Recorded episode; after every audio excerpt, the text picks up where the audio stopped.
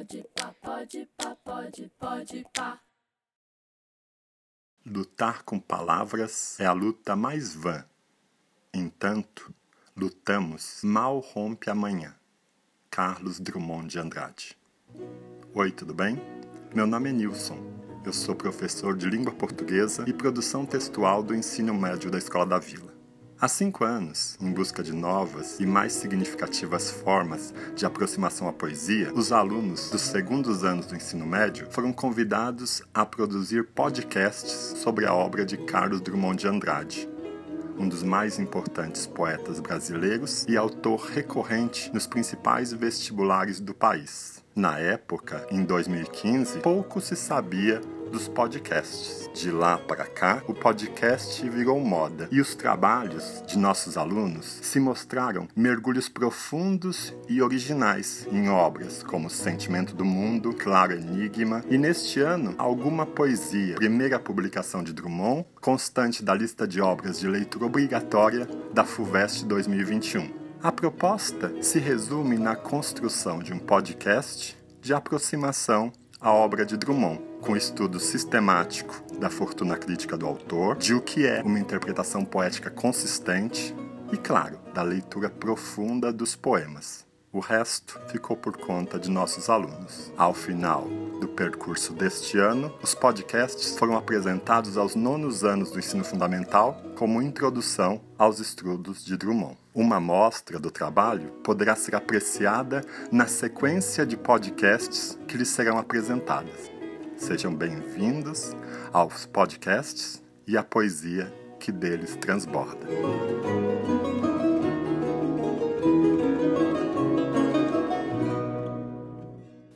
Inusitado encontro no além, os alunos Alice Oliveira, Gabriel Alves, Gustavo Barros, Rafael Carmo e Sofia Tudisco se reúnem com personalidades ilustres para interpretar os poemas Coração Numeroso e Cabaré Mineiro.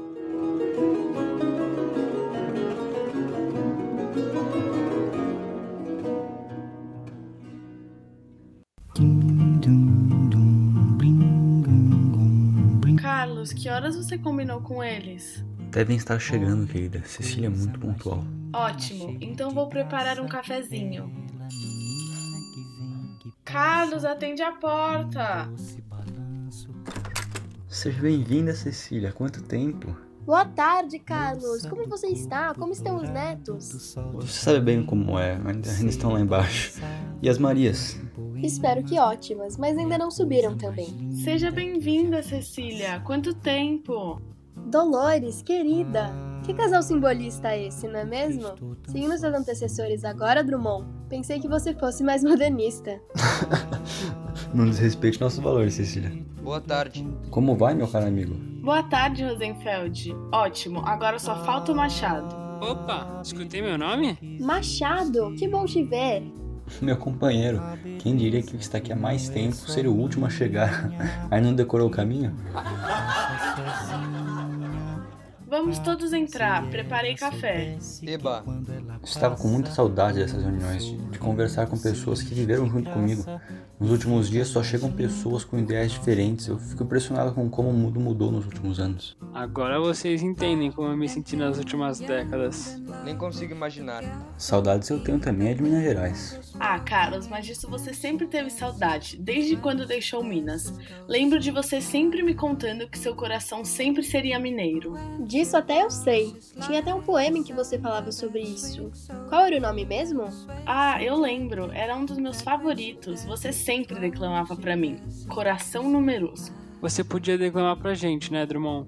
Ah, não sei não. Vai logo, Carlos. Só estamos entre velhos amigos. Tá bom, tá bom. Foi no Rio. Eu passeava na avenida quase meia-noite. Bicos de seio batiam nos bicos de luz, estrelas inumeráveis. Havia a promessa do mar, de bondes tilintavam, abafando o calor que soprava no vento, e o vento vinha de Minas. Meus paralíticos sonhos, desgosto de viver, a vida para mim é vontade de morrer.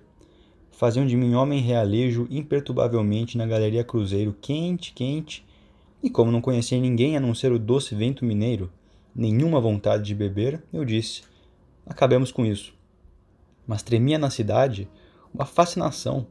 Casas compridas, altos abertos correndo, o caminho do mar, voluptuosidade errante do calor, mil presentes da vida aos homens indiferentes, que meu coração bateu forte, meus olhos inúteis choraram. O mar batia em meu peito, eu não batia no cais. A rua acabou, cadê as árvores? A cidade sou eu. A cidade sou eu, sou eu a cidade. Meu amor.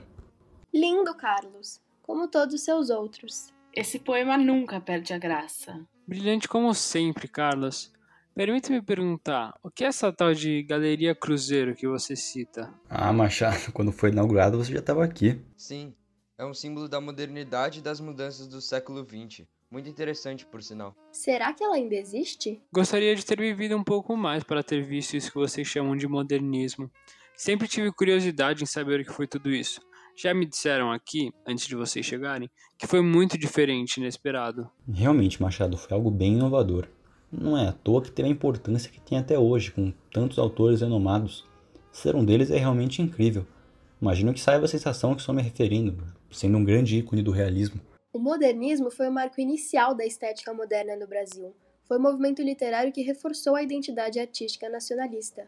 O país fervilhava com mudanças no campo da arte, mas também em política e economia. E olha que isso não foi só no Brasil. No começo do século XX, a Europa já brilhava com o radicalismo nas mudanças. Paulo Picasso que o diga. As novidades nestes campos vieram do velho mundo no período pré-Primeira Guerra Mundial, com os movimentos cubista, surrealista, expressionista, dadaísta e futurista. Ah, lembro que conversei com a Tarsila do Amaral em uma das minhas epifanias aqui.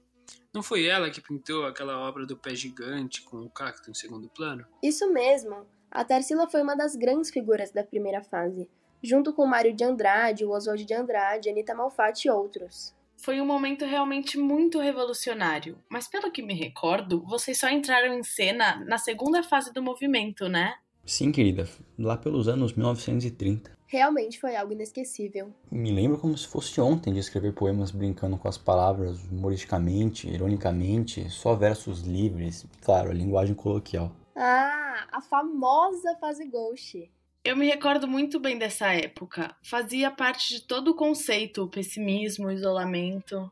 Ah, sim, querida. Foram momentos de realmente profunda reflexão existencial. Tentava retratar uma dificuldade de comunicação com os arredores. Foi retratado tudo isso em um lindo livro. Aquela sua primeira obra poética inspirada toda na modernização. Como era mesmo o nome? Alguma poesia. Alguma poesia. Já escutei esse nome algumas vezes por aqui. Eu me recordo bastante. Nós, artistas, estávamos retratando muito o regionalismo, que Carlos inclusive citou no pós-fácil desse livro. A mistura de diferentes tipos de arte e a construção de algo totalmente brasileiro. Isso estava muito presente. Realmente estava. Os poemas todos tão lindos, Coração Numeroso estava presente, por sinal. É possível perceber mesmo, diz total respeito à modernidade. É verdade, tematiza intimamente a adaptação do eu lírico que passou por uma mudança espacial e cultural drástica, né? De Minas Gerais para o Rio de Janeiro. Realmente. Rio de Janeiro modernizado, a cidade sempre acordada, sem diminuir o ritmo frenético e totalmente apática aos indivíduos. Por isso, então, é possível ver no eu lírico esses traços de angústia, de solidão, de um sentimento de não pertencer. Exatamente. Eu quis muito retratar essa relação do sujeito com uma realidade totalmente moderna. Não era muito difícil desenvolver algum tipo de vínculo com o mundo naquele momento de tantas rupturas sociais. Mas depois o Rio de Janeiro conquista o lírico, não é? A visão dele sobre a cidade muda durante o poema. Sim, eu dividiria o poema. Na primeira parte, há mesmo a presença dessa visão negativa da cidade, que deriva dessa impressão inicial de sentimentos nostálgicos, melancólicos e da sensação de deslocamento, estranhamento e não pertencimento. Todos nós sentimos isso, faz parte após uma mudança tão drástica em nosso cotidiano. É verdade, Carlos só conhecia o interior de Minas e se mudou para uma cidade grande e desconhecida. Na segunda parte, são apresentadas descrições apaixonadas e fascinadas pelas terras cariocas. Sim, houve essa tentativa de construir uma nova identidade para o eu lírico, que continuasse abrangendo Minas, mas que incluísse o Rio também. Fora de sua zona de conforto, o eu lírico buscou acabar com essa relação de alteridade com seus arredores urbanos. Conseguiu ver apenas um, onde originalmente só havia dois. Estabeleceu algo harmônico. Lindo! Por esse viés, então, o poema pode ser considerado uma carta de amor para as terras cariocas, e um bilhete de despedidas para as terras mineiras. Tem tudo a ver com uma construção identitária? Isso. A identidade não é algo fixo nem estável, e a modernidade fez com que diversas pessoas fossem obrigadas a repensá-la. O eu poético vivencia essa situação de mudança, que lhe provoca sensações angustiantes de não conseguir encontrar a si mesmo, o que é muito comum com indivíduos em situações novas e desconfortáveis. E os desconfortos que essas circunstâncias provocam expõem o problema de indefinição da identidade, de ser um processo de constante construção e alterações, que não pode ser pensado como seguro. E o título, Coração Numeroso? Você nunca me contou sobre ele. O título sintetiza a ideia central de meu texto, tendo em vista que numeroso remete à pluralidade de possibilidades de identificação, de forma que uma não anula a outra, todas convivem pacíficas, no mesmo eu. De outro lado, é no coração que se verifica a conciliação entre o próprio e o alheio, ou seja, somente quando o alheio atinge o coração do sujeito lírico é que passa a expressar uma alteridade que faz parte do mesmo. O coração, portanto, determina quando a negociação entre interno e externo resulta numa nova identificação. Entendi, querido. Como todos sabem, você é mineiro e seu coração e sua alma sempre vão pertencer a Minas. Tanto que naquele seu outro livro, acho que Claro Enigma, há um bloco totalmente destinado ao Estado e suas memórias. Brilhante. Então, há essa relação de dois Drummonds diferentes, como se o que está se apresentando e vivendo novas experiências, o do Rio de Janeiro, estivesse complementando a identidade do Drummond mineiro, sem contrapor seus sentimentos. Por isso seria um coração numeroso, estaria englobando essas duas realidades alternadas em uma pessoa só. Essa nova experiência como carioca iria tratar de uma expansão de pensamentos, de uma expansão de quem o eu lírico realmente é.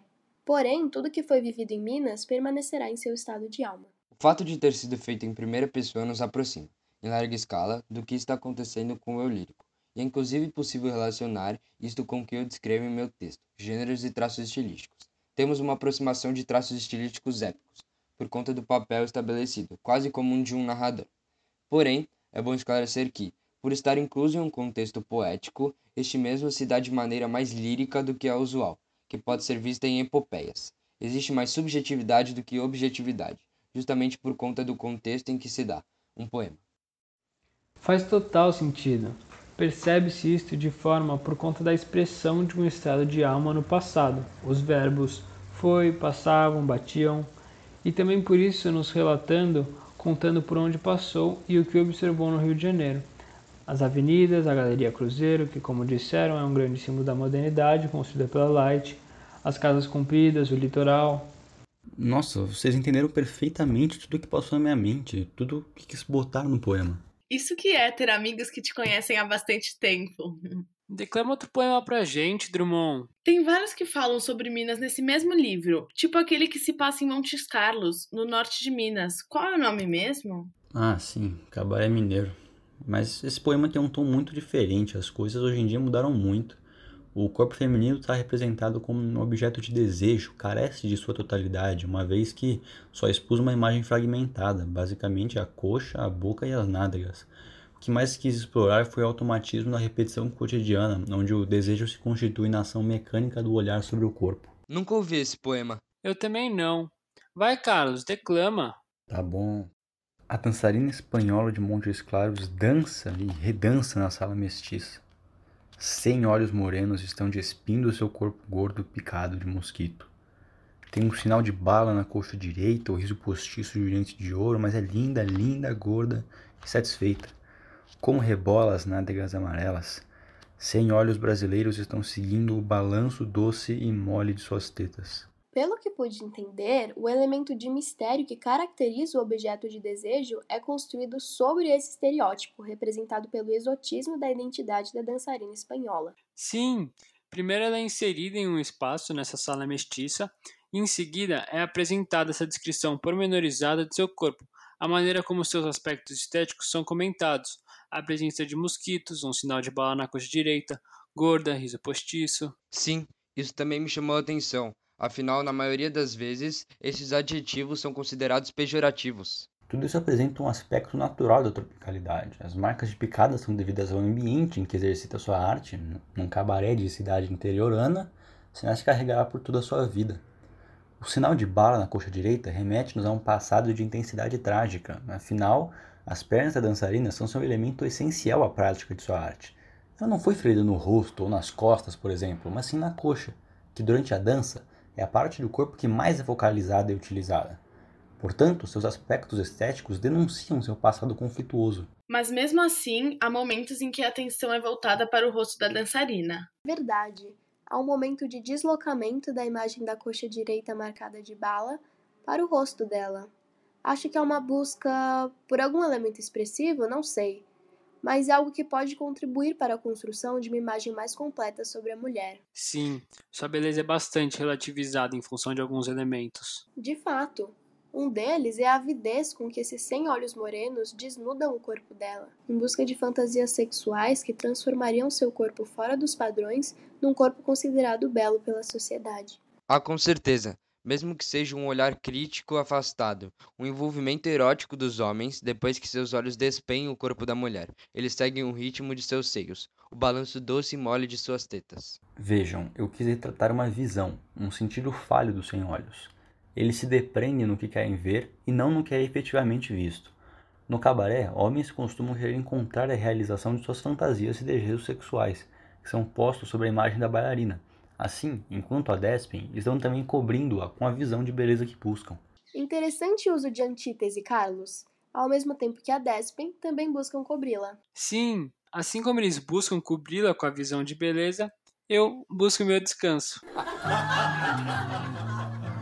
Realmente, já está ficando tarde, mas adorei a conversa.